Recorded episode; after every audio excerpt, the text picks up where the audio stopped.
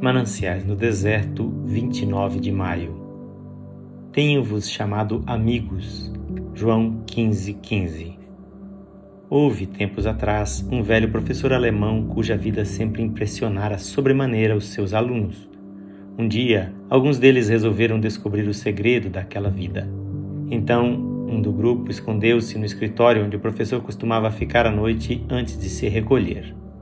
Já era tarde quando o professor chegou. Estava muito cansado, mas sentou-se e passou uma hora lendo a Bíblia. Depois abaixou a cabeça numa oração silenciosa.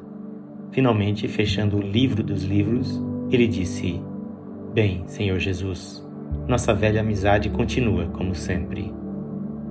Conhecê-lo é o que de melhor se pode obter na vida, e todo crente deveria porfiar por manter sempre a velha amizade com ele.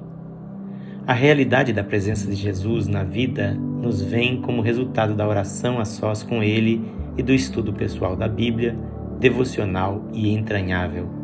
Cristo se torna mais real àquele que persiste em cultivar a sua presença. Esta leitura do clássico Mananciais no Deserto é feita por este seu amigo, Pastor Edson Grando que o Senhor Jesus lhe conceda a graça de uma profunda amizade com Deus.